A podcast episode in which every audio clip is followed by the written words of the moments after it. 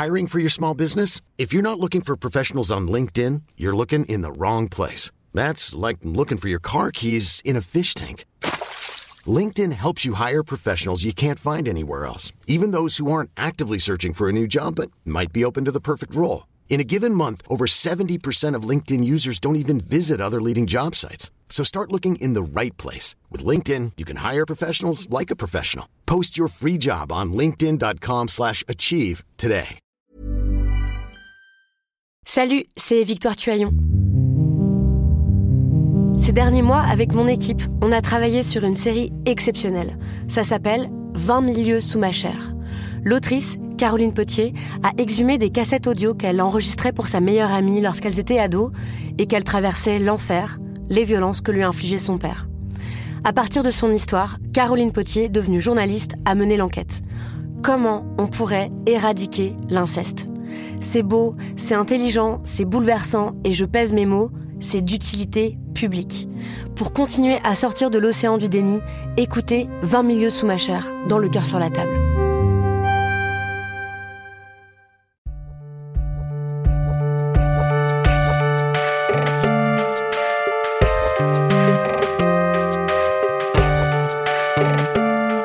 C'est Thomas Rozek. J'ai passé un week-end très étrange à suivre, comme beaucoup de journalistes et d'utilisateurs de Twitter, les révélations autour de la Ligue du LOL, ce groupe de journalistes, de communicants et de publicitaires réunis sur Facebook dans un cercle de discussion privée, d'où sont parties des attaques ciblées, de véritables campagnes de harcèlement contre d'autres usagers des réseaux sociaux, très souvent des femmes, moquées, humiliées, avec des conséquences très lourdes à la fois sur leur vie personnelle et professionnelle. Tout ça me touche à plusieurs niveaux. D'abord parce que ce sont des gens de ma génération que j'ai fréquentés dans les rédactions, avec lesquels j'ai pour partie des liens d'amitié. Certains sont intervenus d'ailleurs dans des podcasts de Binge Audio. Ensuite, forcément, je m'interroge sur ce que je n'ai pas vu, sur ce que je n'ai pas voulu voir et sur tout ce que ça doit nous dire de l'état d'esprit profondément toxique qui est encore à l'œuvre dans les salles de rédaction et dans tous les lieux de travail où les ressorts de groupe peuvent donner lieu à ces dérives. Car contrairement à ce qu'on pourrait penser, toute cette histoire va bien au-delà du petit milieu de la presse parisienne branchée, mais interroge tout simplement les aspects les plus sombres de nos modes de fonctionnement. Au-delà de ces questionnements, qui feront l'objet d'autres émissions dans un second temps, on a eu envie à chaud de raconter cette histoire, de remonter le fil de ce qui s'est joué point par point, comme une base à nos réflexions futures. Ce sera notre épisode du jour. Bienvenue dans Programme B.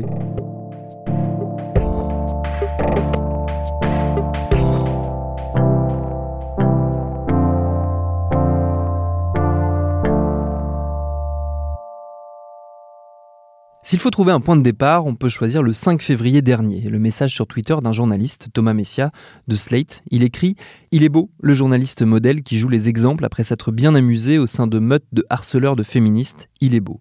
Pas de nom cité, mais certains se sentent visés, comme Alexandre Arvaux, journaliste à Libération, invité régulier de nos ciné, à mes côtés, qui répond par un autre message affirmant avoir changé. Ça aurait pu en rester là, mais les choses s'accélèrent trois jours plus tard, quand sort sur la plateforme Check News de Libération un article révélant l'existence du groupe La Ligue du LOL et citant quelques-uns de ses membres. Outre Alexandre Arvaux, donc Vincent Glade, également pigiste à Libération, fondateur du groupe en 2009, et Stéphane Desaulnois, créateur et rédacteur en chef du site Le Tag Parfait, consacré à la culture porno. Ils admettent leur participation au groupe, dont les activités de nuisance se font les plus fortes autour des années 2010-2012, mais ils le font sur l'air du on était jeunes, c'était pour rire, on ne pensait pas faire du mal. L'article a le mérite d'ouvrir le dossier, même s'il donne finalement plus la parole aux harceleurs qu'aux harcelés.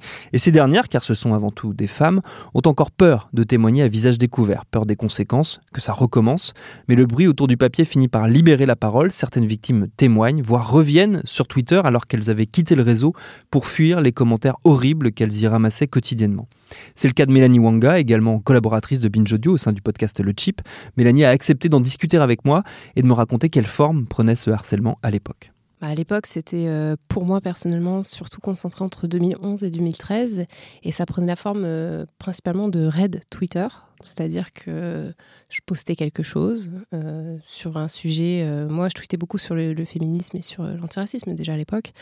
Et donc, je postais quelque chose. Et là, j'avais une dizaine, une quinzaine, parfois une vingtaine de mecs qui arrivaient trucs du genre. Généralement, toujours euh, vouée en fait à remettre en question ce que je disais, mais comme si j'étais une mauvaise journaliste, comme si mes sujets n'étaient pas intéressants et comme si euh, ce que je disais c'était complètement débile et, euh, et ça n'avait aucun intérêt et on voyait même pas pourquoi je parlais de ça.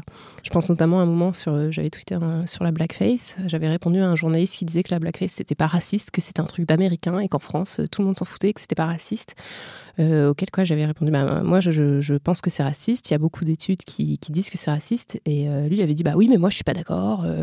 et j'avais dit ce serait peut-être aussi intéressant d'écouter les personnes de couleur qui, qui parlent qui se sentent visées du coup. Voilà et là j'ai commencé à avoir un raid de personnes qui me disent mais comment ça? Parce qu'on est blanc on peut pas parler de racisme tu dis n'importe quoi et puis toujours sous le ton sur le ton moqueur, qui, est, qui est un peu la signature de la Ligue du LOL, euh, destiné un peu à saper la, confiance en soi et le, et, le moral, sachant qu'en fait, c'était effectivement des gens du milieu, donc c'était médias, communication, et c'était des gens que je connaissais plus ou moins de loin, et, et c'est vrai que quand on, quand on vit ça pendant plusieurs mois, plusieurs années, régulièrement, des petites vagues comme ça, ben en fait, ça sape la confiance en soi, ça mm. sape l'idée en fait que les sujets qui nous intéressent peuvent trouver euh, écho. Le harcèlement de rue, euh, ça n'existe pas, euh, tu dis de la merde. la blackface, c'est pas raciste. L'apartheid, ça c'était vraiment horrible, mais en France, il y a plus, enfin, il y a plus de racisme. Moi, c'était des thématiques qui m'intéressaient, et c'est vrai que le, fait de prendre des raids comme ça, et ben, au bout d'un moment, ça pousse à ne plus tweeter parce qu'on n'a plus trop envie que ça arrive. Et euh, une autre forme que ça prenait aussi, c'était euh, moi aussi, j'ai eu euh, des commentaires soit injurieux, soit toujours bizarres, soit un peu, un peu dans, dans le lol sur mon blog avec l'IP de Libération. Donc c'est comme ça qu'on est remonté un peu à la source. Ah, sur un des membres de la Ligue du LOL. Un des membres de la Ligue du LOL qui était, qui était à Libération. et effectivement, il a fait la même chose à plusieurs personnes qui ont témoigné, dont Lucille Bélan et Mathias Jean Montpuyer c'était ça. Donc en fait, c'était pas du harcèlement. Euh, un jour, je me lève et puis euh, j'ai 2000 personnes qui me disent suicide-toi, mais c'était du harcèlement sur, euh, sur mes, les compétences professionnelles. Et, et c'était très long. C'était pendant deux ans, non-stop. Et après, c'était des gens qu'on voyait à des soirées de journalistes, des gens avec qui on était amené à peut-être travailler, parler, et il y avait toujours une peur. je pense que les, gens qui parlent de ce qu'ils ont vécu l'expriment très bien. En fait, ça développe à la fois un doute de, de, ses compétences, mais aussi une peur. On se dit, bah, en fait, je pourrais jamais aller dans cette rédaction parce que là-bas, ils me prennent pour une, une blague, parce que les, mecs de la Ligue de LOL se sont foutus de moi. Quoi. Donc, euh, et ça a eu pour effet aussi de te faire euh, quitter, au bout d'un moment, tout simplement, euh, Twitter. Tu avais décidé de fermer ton compte parce que trop, c'était trop, j'imagine. Ouais, fin 2013, euh, après une énième, une énième vague qui, du coup, était un peu plus sévère que les autres. Bah, je pense que beaucoup de gens le disent, mais en fait, quand on subit comme ça du harcèlement, c'est comme, comme tu vois, je te pince, je te pince, je te pince, je te pince. Et puis quand je t'ai pincé 1500 fois, tu vas avoir une petite, une petite marque et tu vas dire en fait, euh, j'en ai marre et je veux plus être pincé. Quoi. Et, effectivement, euh, moi, ce qui s'est passé, c'est que je me suis dit, ah, pourquoi je m'inflige ça en fait? Pourquoi je m'inflige d'aller sur un réseau où je sais qu'il y a des mecs qui m'attendent euh, en sniper au coin de rue pour me tomber dessus et me balancer des trucs crypto-racistes en permanence quoi. Et, c'est pas anodin en tant que jeune journaliste se dire ça, de dire euh, bah, en fait euh, je vais quitter euh, Twitter alors que Twitter c'est quand même un outil indispensable. Et sur le coup, je l'ai fait. a priori, il y a eu des gens qui ont fêté ça derrière. Mais, mais en vrai, j'ai pas regretté pendant très longtemps. Là, et, là, je suis revenue récemment sur Twitter au moment où l'affaire a éclaté parce que je trouvais que c'était, c'était le moment opportun, en fait. Parti à cause de la Ligue de LoL et je reviens à cause de la Ligue de LoL. Donc voilà, la boucle est bouclée, quoi. Moi, il y a un, une chose qui me frappe euh, pour plein de raisons, euh, qui m'interroge énormément euh, à la fois sur moi et sur notre, notre milieu, c'est de ne pas avoir su, de ne pas avoir vu, alors que j'étais amené à fréquenter ces gens-là moi aussi dans les rédactions, à interagir socialement, à lier des liens d'amitié avec eux, mais de ne pas avoir connu tous ces mécanismes qui se mettaient en place derrière. Est-ce que toi aussi, tu as, eu la sensation de ne pas pouvoir en parler autour de toi à des gens qui n'étaient pas forcément concernés directement? Peut-être de peur qu'ils soient qui, qui, fasse, qui fasse partie du truc sans le montrer, euh, de peur que ça se retourne contre toi? Enfin voilà, est-ce que ça a aussi euh, empêché le témoignage quelque part de, ce, harcèlement? Bah moi, bizarrement, j'en ai quand même pas mal parlé, notamment à mes copines euh, féministes qui étaient soit sur Twitter, soit témoins, soit journalistes, et, j'en ai parlé en fait. En revanche, euh, j'ai jamais confronté euh, les loleurs en vrai. Et pourtant, j'ai été amenée, euh, comme toi, à, les croiser. Alors, moi, j'en avais pas dans mes amis proches, mais je pense notamment à des gens que j'ai vus en soirée. Et, en fait, je me suis beaucoup posé la question pourquoi j'ai pas confronté ces gens-là? Parce que, alors, effectivement, je voyais bien qu'il y avait des, du harcèlement euh, auprès de Capucine Pio, de Mathias Jean-Puy, mais c'était pas des gens que je connaissais. On était un peu isolés. Et je savais pas. Il y a toujours cette peur quand tu es victime de dire en fait, si euh, je viens défendre euh, quelqu'un, bah, je vais me reprendre derrière une claque dans la figure et je vais reprendre une vague de harcèlement. Donc il y avait ça. Et puis il y avait aussi le fait, ce que tu dis, euh, j'ai pas vu, je, je savais pas parce que ces gens-là n'avaient pas la même attitude, c'est que je pense que Twitter c'était leur terrain de jeu en fait. Et après, dans la vie, ils avaient une vie un peu comme tout le monde, ils avaient euh, des femmes, des enfants, euh, tout allait bien pour eux. Mais quand ils arrivaient sur Twitter, ils enfilaient leur, leur masque de troll et, ils se lâchaient. Et effectivement, ça, ça m'étonne pas du tout que, que dans la vie de tous les jours, enfin, ils avaient des amis hors Ligue du LOL et ça se passait bien euh, pour eux. Mais c'est vrai que nous, en tant que journalistes, on était confrontés à, quand on arrive dans une rédaction, euh, bah, on ne sait pas, on n'est pas sûr. Euh, est-ce que les gens connaissent Est-ce que les gens connaissent pas Est-ce qu'on peut raconter l'histoire Voilà, moi j'en ai quand même parlé. Du coup, c'est vrai que j'ai reçu pas mal de SMS de gens là qui m'ont dit enfin c'est sorti et tout. Donc, il y a un élément qui est très important euh, dans tout ça et euh, qui, qui, sur lequel insistent pas mal des, gens qui ont été victimes et qui témoignent aujourd'hui, euh, c'est que ces processus de harcèlement, ils ont empêché, en tout cas ils ont retardé l'émergence d'une parole féministe, déjà d'une part sur les réseaux sociaux, et aussi l'émergence de signatures de journalistes qui, étaient, qui maîtrisaient ces sujets. Et que ces sujets en plus ont été un peu cannibalisés parfois par les gens même qui les harcelaient sur ce terrain-là. J'imagine que vu de l'extérieur, ça devait être une, source de frustration très très forte, voire de, fin, de désespoir presque, même si peut-être le mot est, fort, mais j'imagine que oui, ça devait, ça devait ressembler à ça. Ouais, ouais c'était, c'était très très frustrant à voir. En fait, moi je dis, euh, j'ai, l'impression qu'ils nous ont coupé les ailes, en gros. Parce que euh, à partir du début des années 2010, c'est là où euh, il y a eu un, rééveil de la conscience féministe. Moi, je situe souvent ça à l'affaire DSK, qui, était en 2011, où vraiment j'ai commencé à me poser des questions et j'ai entendu ce que des gens disaient. J'étais déjà en rédaction et j'entendais des trucs et je me disais, mais attends, c'est pas possible. Et du coup, j'ai commencé euh, à sérieusement faire des recherches sur le féminisme, à lire des livres, à m'informer. Et c'est pour ça que j'ai eu envie de tweeter, en fait. Et à ce moment-là, c'était inaudible le, féminisme, c'était un gros mot. Et, euh, euh, et, eux, ce qui s'est passé avec ce, ce, Boys Club de la Ligue du LOL, c'est que à l'époque, c'était inaudible pour eux, donc euh, ils comprenaient même pas qu'on prenne la parole sur ces sujets-là. Mais qui tu es pour me dire harcèlement, consentement et tout J'ai pas envie d'entendre ça, donc tais-toi, quoi. Et en fait, je pense que le cœur de la Ligue du LOL, c'était le, le, fait qu'il se plaçait en décideur du, bon contenu et du mauvais contenu. Et euh, à l'époque, le féminisme, l'antiracisme, c'était du mauvais contenu. Et qu'est-ce qu'on fait pour euh, enlever le mauvais contenu? On harcèle les gens qui le produisent. Et je pense que c'était vraiment ça dans leur tête, leur, manière de fonctionner. Et, euh, et, quand je dis qu'ils nous ont coupé les ailes, c'est qu'en fait, on n'a pas eu le temps de se chercher sur ce réseau. On n'a pas eu le temps de, de, créer en fait euh, ce qu'on voulait en termes de, de paroles féministes, comment on voulait présenter les choses. On n'a pas eu le temps de faire d'erreurs. En fait, ils arrivaient déjà en disant non, ce que tu dis, c'est de la merde. Donc en fait, euh, c'est déjà une erreur. Donc tu n'as pas le droit de chercher à, avancer.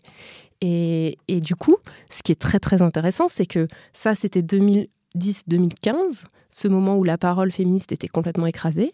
Et à partir de 2015, hop, il y a eu un petit, un petit switch, les, temps ont changé, les mentalités évoluent. Et là, on se dit, euh, ah, le féminisme devient hype, en fait. Là, ça a commencé à être un peu mainstream et tout.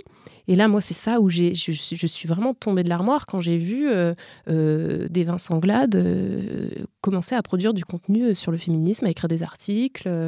au moment de l'affaire Nadia Dam, un, grand, un grand article sur Libération signé Vincent Glade sur comment fonctionnent ces groupes qui harcèlent les féministes. ça, c'était, je crois, la pilule la plus difficile à avaler. Et, et je, me rappelle aussi, ça, c'est un, truc qui nous a beaucoup fait beaucoup fait parler entre nous, c'est euh, la tribune de soutien à Nadia Dame dans Libération, signée par Alexandre Hervaux et Vincent Glade. Là, on s'est dit, mais on marche sur la tête. Enfin, qu'est-ce, que, qu'est-ce qui se passe quoi? Et en fait, je pense que c'est important parce que nous, ce contenu qu'on, crée euh, autour du féminisme au début des années 2010, il était gratuit. On faisait ça parce que ça nous tenait à cœur, on faisait ça parce qu'on lisait et qu'on voulait en parler, on voulait, on voulait euh, diffuser ces idées-là parce qu'on y croyait. Et euh, on faisait ça sans être payé, on faisait ça sur Twitter. Et eux, derrière, font des articles pour lesquels ils sont rémunérés sur des sujets qu'ils ont écrasés à, l'époque, mais dont ils ont quand même appris de nous. Ils ont vu les tweets, ils disent j'y crois pas, puis après, euh, finalement, ils font un article en reprenant les arguments que, qui avaient été évoqués par des personnes comme euh, Daria Marx ou, ou Valérie Ségé. Donc, c'est vrai que c'est très très problématique. C'est à la fois écraser la parole naissante euh, progressiste féministe et en plus derrière reprendre à son compte les, idées et le travail en étant payé et en prenant les postes. Euh, voilà. Donc euh, ouais, c'est un, un enjeu très très fort, je pense.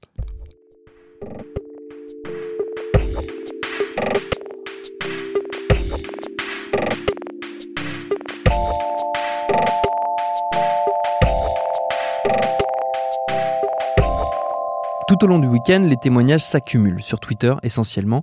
Les victimes de la Ligue du LOL prennent la parole. Voici quelques-unes des histoires qu'elles y relatent. Daria Marx, blogueuse et autrice. Il n'avait pas besoin d'excuses. Il me harcelait pour le plaisir, par ennui peut-être, ou par concours de bite. J'étais grosse, j'étais une femme, j'étais féministe. Cela suffisait à les faire rire. Leur spécialité n'était pas le débat d'idées. Pas d'argumentation, pas de débat, pas même d'idées, juste de la violence. Des insultes, des blagues, des photos volées et trafiquées, des tentatives d'intimidation, des menaces de viol, des menaces de mort, des menaces sur la sécurité, des menaces de divulguer mon adresse. Bref, ils se lançaient en meute contre moi et tous les autres suivaient. Le harcèlement a atteint son paroxysme quand j'ai eu l'idée funeste de créer une cagnotte pour mon anniversaire. Je commençais à aller mieux, mais ma maladie mentale ne me permettait toujours pas de prendre les transports. J'avais recommencé à travailler et j'avais peur de devoir arrêter par peur du métro. Si vous n'avez jamais été agoraphobe, vous aurez du mal à comprendre, renseignez-vous. J'ai donc sollicité mes proches pour m'aider à acheter un scooter et j'ai eu le malheur de partager une fois, une seule fois, le lien de cette cagnotte sur Twitter. J'ai reçu une déferlante de haine comme je n'en avais jamais connue. J'ai reçu des messages souhaitant ma mort, plusieurs, pendant des jours. Ils ont retrouvé mon numéro de téléphone, m'ont inscrit sur plusieurs sites internet. J'ai été harcelée des semaines, des nuits entières. J'ai été maltraitée par la Ligue du LOL et par tous ceux qui suivaient leur humour, au point que j'ai été arrêtée par mon psychiatre de l'époque. J'ai confié mon mot de passe Twitter à une amie pour ne plus rien voir, et j'ai pleuré, et je n'ai pas dormi, et je me suis demandé ce que j'avais fait pour mériter tout cela, et je me suis laissée aller à penser que je ne valais rien, qu'il fallait que je disparaisse. C'est ce qu'ils voulaient, J'allais les satisfaire, je n'en pouvais plus. Je me réveillais dans la nuit pour voir si le harcèlement avait cessé, je me couchais avec des insultes, je me réveillais avec 40 nouvelles mentions ordurières. Florence Porcel, journaliste, s'adressant directement à David Doucet, membre de la Ligue, rédacteur en chef web aux Rock, auteur d'un canular téléphonique à son encontre, encore disponible jusqu'à il y a peu sur Internet. Régulièrement, comme je savais qui était derrière, j'ai pensé à porter plainte, mais je ne l'ai pas fait. Ça me semblait une montagne trop grande et je n'étais pas assez solide pour supporter le harcèlement en ligne qui ne manquerait pas d'aller avec. Parce qu'avant ce canular, pendant des années, ça allait de plus en plus loin dans la violence. Harcèlement en groupe sur Twitter, puis un photomontage. Toujours du harcèlement par tweet pour bien me faire comprendre que j'étais toujours surveillée. Puis quatre ou cinq de tes camarades qui sont venus m'entourer physiquement. Imagine ce que ça peut faire quand plusieurs hommes, harceleurs d'une tête de plus que toi, viennent t'entourer physiquement, sur mon lieu de travail puis me demander un service, puis ce canular déjà humiliant et traumatisant de base, puis ensuite mis en ligne. Vous connaissiez mon nom, vous étiez venu jusqu'à mon lieu de travail, aviez pris la peine de trouver mon numéro de téléphone, c'était quoi la suite? C'était quoi, hein? Venir en groupe m'attendre en bas de chez moi? Pendant des années, j'ai eu cette épée de Damoclès au-dessus de ma tête, j'ai organisé ma vie, tous les aspects de celle-ci, en fonction de ce traumatisme. Tu vois, il résonne encore très fort aujourd'hui. Lucille Bélan, journaliste. La Ligue du LOL, c'est des années de harcèlement, une usurpation d'identité, des attaques basses et gratuites. Clairement, ça a défoncé ma confiance en moi et en mes capacités de journaliste. Résultat, en 2019, je suis stressée depuis que je sais que cette courte enquête est en cours, comme si j'étais accusée alors que je suis victime. Voilà l'influence que ces gens que je ne connais pour la plupart pas dans la vraie vie ont encore sur ma vie. Et eux, pendant ce temps-là, ils lol. Capucine Pio, blogueuse et entrepreneuse. La Ligue du LOL m'a repéré et a commencé son travail de sap petit à petit. Montage vidéo et photos visant à se moquer de moi. Archivage des petites bêtises que j'avais pu tweeter pour me les ressortir systématiquement pendant des années. Critiques récurrentes sur mon apparence. Tout ça de façon régulière, gratuite, et en entraînant tout un tas de tweetos dans leur sillage malsain et dévastateur. Au début, je me suis dit que c'était un ou deux types pas gentils. J'ai répondu. Erreur, c'est ce qui leur a permis de m'identifier comme un de leurs joujoux favoris pendant un temps. Le poisson avait mordu à l'hameçon. Grâce au travail de démolition parfois quotidien de la Ligue du LOL, je suis devenue la cible de plusieurs attaques d'inconnus. L'enfer commençait. Ensuite, il y a eu les soirées Twitos à l'autobus dans le 11e à Paris. J'y allais avec des amis et aussi pour rencontrer dans la vraie vie des gens avec qui j'échangeais sympathiquement sur Twitter. Et puis aussi, Il y avait des types pas très intelligents, des journalistes parisiens, entre autres, qui se mettaient à poster des photos de moi lors de ces événements, parfois à mon insu. Pourquoi faire Et à se moquer de moi, en face à face. C'est alors que j'ai fait le lien. Et si ces types n'étaient pas tous un et même groupe, qui échangeaient ensemble pour me traquer dans la vraie vie et en ligne? Et si j'en parlais à d'autres Et la surprise, j'ai rencontré d'autres personnes dans le même cas que moi. À un moment, j'en suis arrivé à un stade où je me détestais, j'ai eu des idées sombres, à force de lire des saletés sur moi partout sur les réseaux, j'ai été convaincu que je ne valais rien. Ça a été très dur dans ma construction de jeune femme. L'un des personnages qui, je l'ai su après, était dans leur entourage et les côtoyer, avec qui j'avais eu une relation, m'a même fait croire qu'il avait le sida pour me faire peur et me laisser penser que je pourrais l'avoir. Des dingues. Je me suis retrouvée tremblante à faire les examens médicaux nécessaires. Pendant ce temps-là, la traque en ligne continuait. Ça a duré plusieurs années j'ai mis ensuite plusieurs années à m'en remettre. Capucine Pio mentionne également un projet de lettre que plusieurs des victimes de la Ligue du LOL ont voulu envoyer aux rédactions en 2010, qui a finalement été récupéré et moqué par les membres du groupe jusqu'à devenir un mème sur Twitter, un hashtag que tout le monde reprenait pour participer à la blague sans forcément savoir les racines de la chose. Parmi les témoignages aussi, quelques hommes comme Mathias Jambon-Puyer, alias Le sur Twitter. Tout le monde savait à l'époque, tant qui en était, que ce qu'il faisait. Les membres les moins virulents savaient ce que faisaient les membres les plus virulents. J'ai reçu des messages insultants des deux tiers des membres, ceux-là même qui se défendent d'avoir fait usage de comptes fake ou de ne pas avoir participé hors du groupe. J'ai, plusieurs années après, reçu régulièrement des pics de la part de membres, ceux-là même qui disent avoir quitté le groupe il y a bien longtemps. Tous, ou presque, mentent. J'ai pleuré, j'ai tremblé, j'ai vomi. J'ai demandé de l'aide à mes managers, à mes amis, à d'autres victimes, et ce texte ne parle qu'en mon nom, n'est qu'un ajout parmi d'autres. Mais je veux qu'il témoigne de leur coordination, de leurs raisons et de leurs agissements.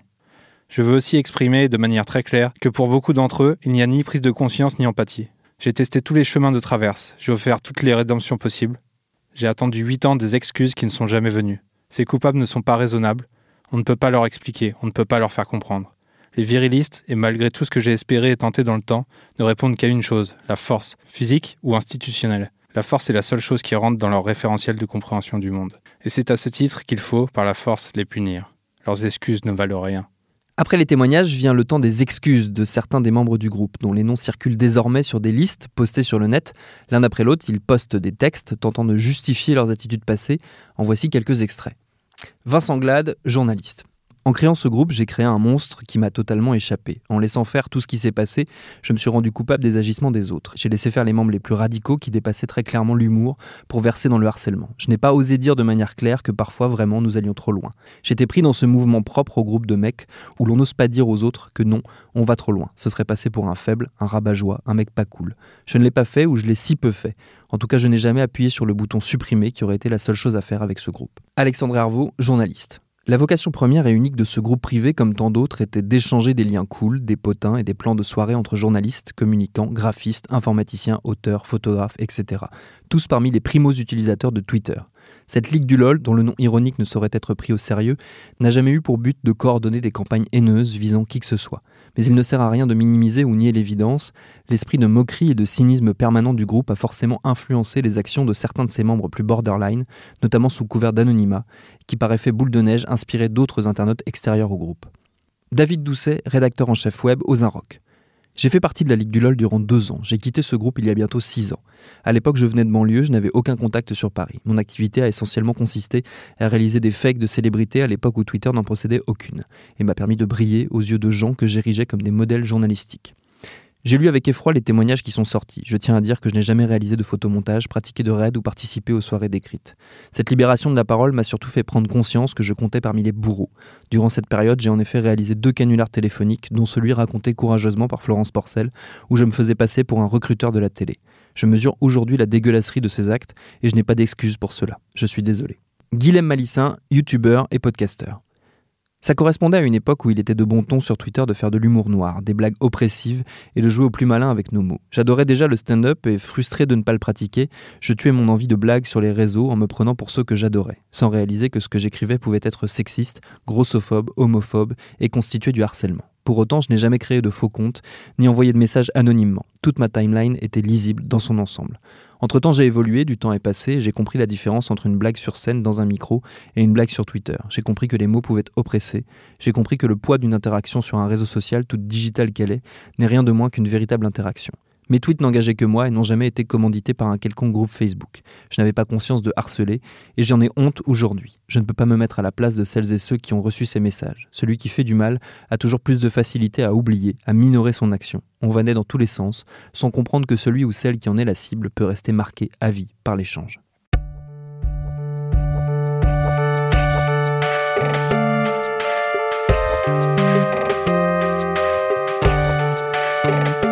Ces excuses sont accueillies assez tièdement par les principales intéressées qui attendent plutôt des actes.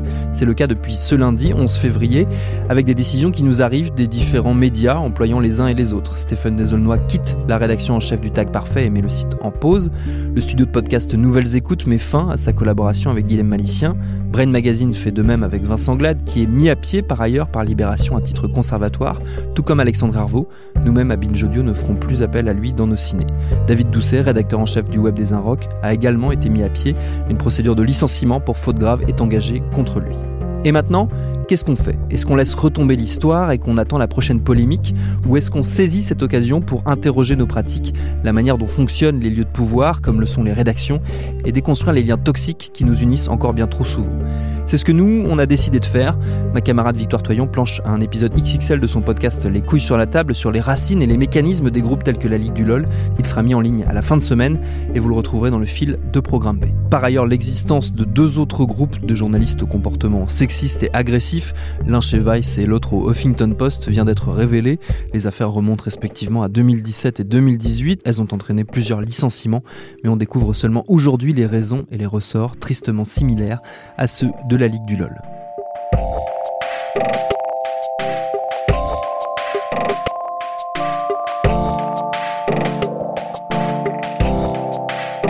Merci à Mélanie Wanga, à toutes celles et ceux qui ont témoigné. Programme B, c'est un podcast de Binge Audio préparé par Lauren Bess et Juliette Livartowski, réalisé par Vincent Hiver.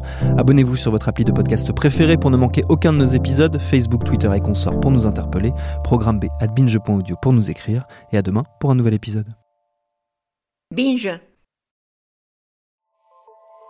Salut, c'est Sinamir du podcast L'Affaire. En 2016, je suis monté sur un bateau de sauvetage en Méditerranée et ce que j'y ai vu n'a pas changé. En tout, depuis 10 ans, on compte même près de 30 000 morts sur cette mer. Alors, dans le naufrage, notre nouvelle enquête, j'ai voulu raconter un cas concret. Comment 130 personnes sont mortes en 2021 à la frontière de l'Europe, malgré des dizaines d'appels de détresse. Qui n'a pas pu les sauver? Et pourquoi? Qui étaient ces disparus? Et surtout, comment on en est arrivé à ne plus parler de 130 personnes qui meurent le même jour sur un bateau au milieu de la Méditerranée? Le naufrage, c'est la nouvelle série du podcast L'affaire de Paradiso Média. Une enquête que vous pouvez retrouver gratuitement chaque semaine à partir du 27 mars 2024 sur toutes les applications de podcast.